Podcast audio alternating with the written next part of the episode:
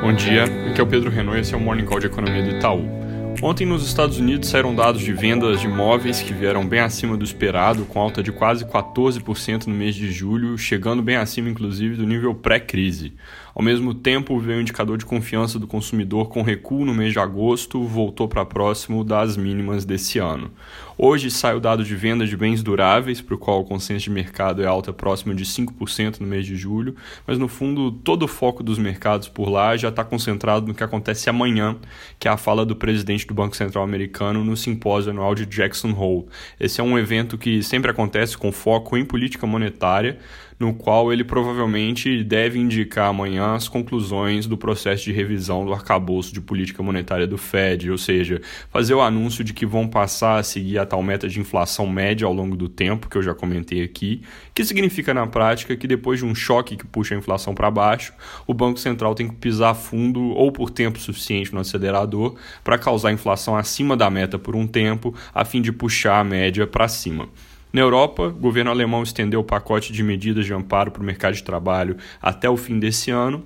enquanto na França, saudade de confiança do consumidor mostrando alta bem fraca em agosto para 94,5 pontos. Dinâmica do vírus na região segue de alta na Espanha e na França, agora também com algum aumento na Itália, mas que ainda é pequeno. Mortes ainda nas mínimas permitem então que as medidas de enfrentamento sejam mais pontuais e com isso as consequências sobre as economias também fiquem, ficam bem mais suaves. Aqui no Brasil, o vírus tem recuado em termos de novos casos ao longo dos últimos dias, mas ainda em patamar alto, e mortes continuam cedendo bem devagar. Ontem, a média móvel de sete dias da curva de novas mortes chegou a 956, que é o menor número registrado desde o dia 2 de junho. Mais detalhes sobre isso no nosso monitor semanal que sai mais tarde no nosso site aplicativo Itaú Análises Econômicas. Da parte do noticiário político, sem grandes novidades, jornais ainda repercutindo o adiamento dos anúncios de ontem e o pedido do presidente para que o Renda Brasil seja maior,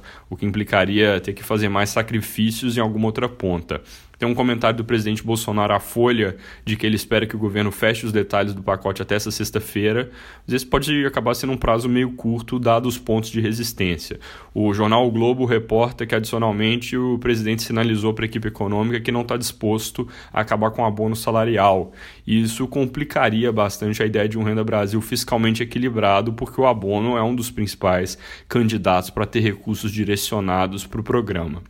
Só para complementar com matéria do Estadão, além da resistência do presidente em si, tem um problema técnico que é o seguinte: nos moldes atuais, não seria possível contar com os recursos do abono, do abono para o ano que vem, porque eles já estão comprometidos para as pessoas que trabalharam nesse ano. O desembolso ele tem uma certa defasagem. Então a equipe econômica também busca um caminho em torno desse problema, mas tanto isso quanto a reportagem do Globo mostram que não deve ser trivial colocar esse programa de pé assim tão rápido. Para terminar a política, o Senado convidou o ministro Paulo Guedes para que ele explique declarações da semana passada, quando disse que o Senado estava cometendo um crime contra o país ao aprovar a derrubada do veto, que acabou sendo revertida na Câmara. O presidente Davi Alcolumbre disse que isso gerou um sentimento de revolta entre os senadores, mas que o episódio já foi superado, mas mesmo assim é necessário que o ministro vá levar uma mensagem de respeito à casa. Comentário rápido aqui é que esse convite já era esperado desde a semana passada e algum esforço, com algum esforço por parte do ministro e do governo,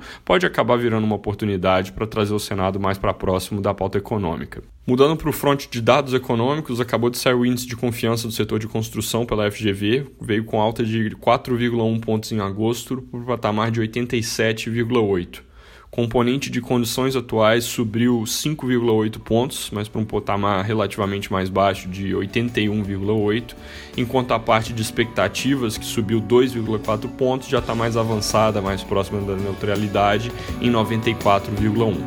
É isso por hoje, bom dia.